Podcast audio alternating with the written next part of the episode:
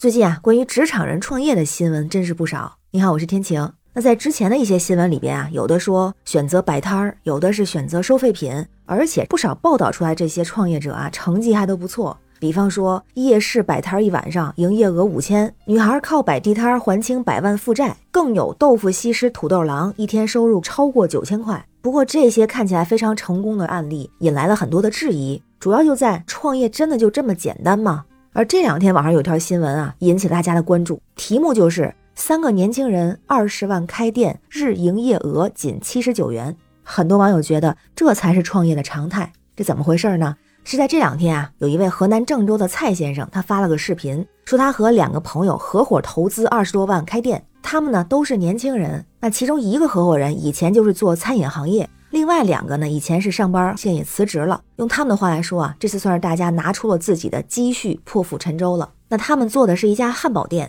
这蔡先生说啊，从去年的十一月份开始就开始准备，目前正式开业一个月，投进去的钱呢，已经投了二十多万。不过啊，目前的收益情况不太好，一天卖不到一百块。他晒出了四月七号那一天晚上啊，十一点五十九分，最后时刻的那个订单金额显示是七十九块二。最高营业额一天也就卖两百，他就说非常的无奈，因为当时啊准备每个人都是有工资的，但是现在这种情况确实是开不出来工资。那蔡先生还特别对预备开店的年轻人说，不要单纯的为了梦想去做，还是要考虑市场和现实问题。那网友们在看到这个视频之后啊，纷纷留言，有人关注在年轻人说勇气值得称赞，不过年轻人创业干净卫生也贵。难吃这条留言在发布出来几个小时之后，就有八百多条点赞。那也有人关注点在汉堡店，说汉堡店都不太好做的，一定得是那种大众化的，稍微贵一点的，顾客会选肯德基、麦当劳、汉堡王；便宜路线的人选华莱士，除非是干个体，开在中小学门口，而且没有对手，要不然就是死路一条。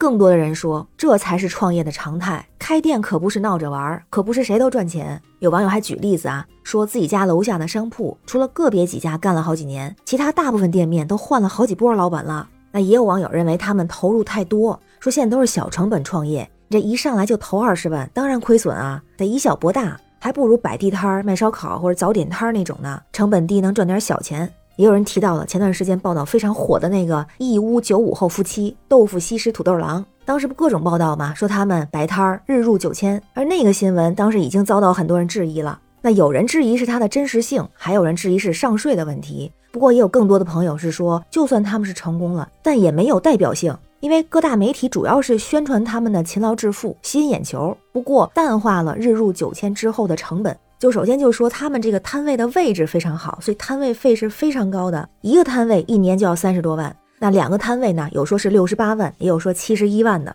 这就已经是很大的成本。他们还有两个员工，每人每月是九千块钱，那食材的成本也占了百分之二十五左右。日入九千也不是每天都是这种情况，它也是一个最高值。如果要是碰到坏天气，可能都要赔本儿。还有呢，他们也不是只靠这个赚钱，因为这对夫妻一直还在做某音直播。他们不是有那个豆腐西施土豆郎的称号吗？那平均每天五万人次的观看，也让他们吸引了全国各地的人来拜师学艺。那收徒自然要交学费，这也是一笔收入。而且后来他们也说啊，是线上教学收入还比较可观。所以我也非常认同网友这样的看法，就是我们不会怀疑人家的努力和勤劳，但不是所有的努力和勤劳都可以复制，或者是都有统一的成功模板。因为实际的情况是，不管是摆摊儿还是开店，都有前期的成本，都需要去选址啊，有品类的选择，都需要去做市场调研，很多的对比。就像网友说的，那位置好的地方投入也高，创业本身也是一个技术活，需要做好前期的大量的准备。即便是对这种所谓热门的行业，就像摆摊儿，也需要根据自己的情况来，适合别人的不一定适合自己。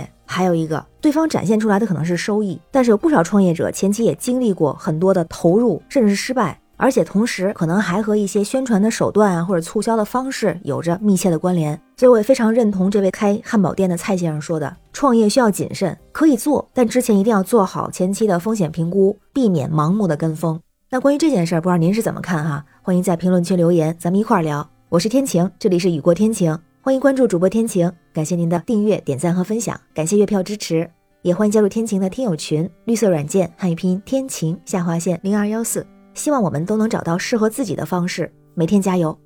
拜拜。